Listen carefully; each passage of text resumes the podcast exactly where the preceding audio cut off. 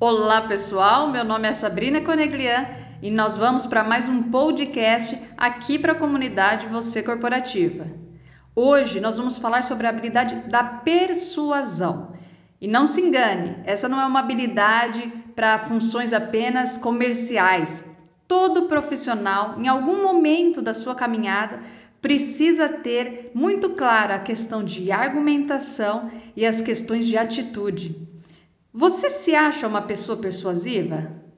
Sabe por que o poder de persuasão é tão importante no mercado de trabalho? Na comunicação, essa estratégia é usada para convencer pessoas sobre algum assunto ou sobre alguma ideia.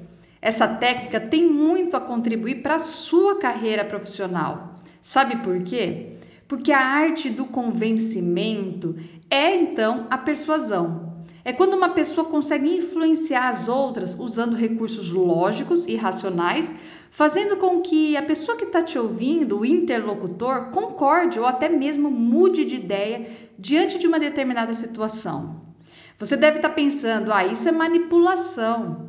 Vale ressaltar que persuadir vai além de simplesmente fazer com que alguém faça alguma coisa que você quer do seu jeito o poder de persuasão está dentro da ética do trabalho e da conexão emocional, já que ela se baseia em argumentos reais. Então você não manipula, você mostra, você argumenta de uma forma efetiva, eficiente, que aquele seu ponto de vista é muito mais estratégico, é muito mais coerente.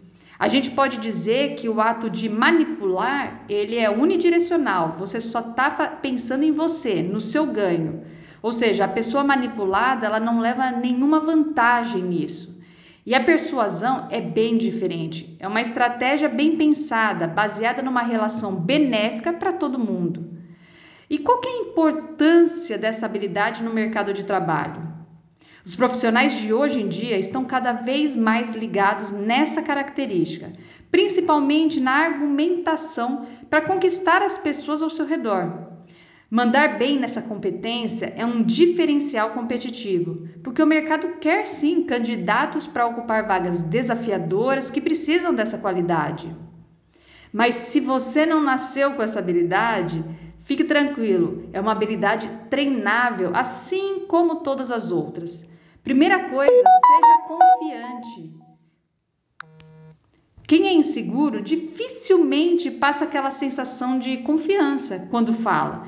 Isso em qualquer ambiente, profissional ou não. Acontece que essa característica é essencial no mercado de trabalho. Além disso, essa atitude firme também cria uma relação de segurança e de honestidade. Mas é importante que você domine o assunto, para não ser só um discurso vazio. Então, quanto mais você estudar, quanto mais você estiver confiante naquele tema, melhores serão os seus resultados e com certeza os seus argumentos. E dessa forma você vai conseguir sim direcionar outra pessoa para o que você está falando. Outro ponto, seja uma pessoa objetiva.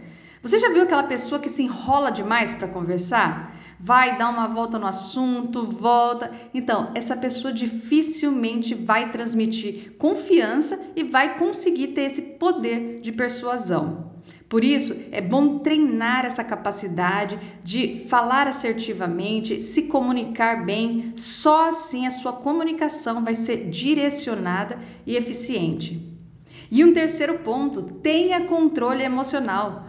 Um profissional persuasivo não pode perder a cabeça, explodir em uma discussão, muito menos conseguir controlar o humor no ambiente de trabalho, o humor, as emoções dos outros colegas.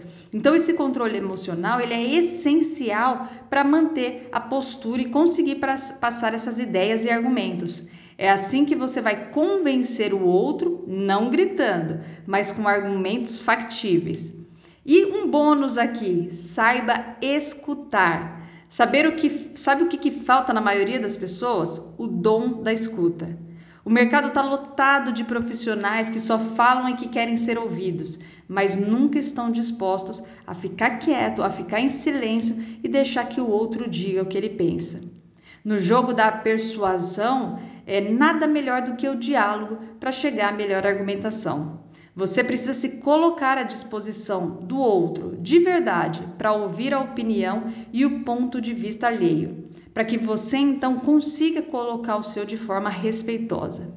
Espero que vocês tenham gostado. Pratique essa habilidade para se destacar. Um grande abraço!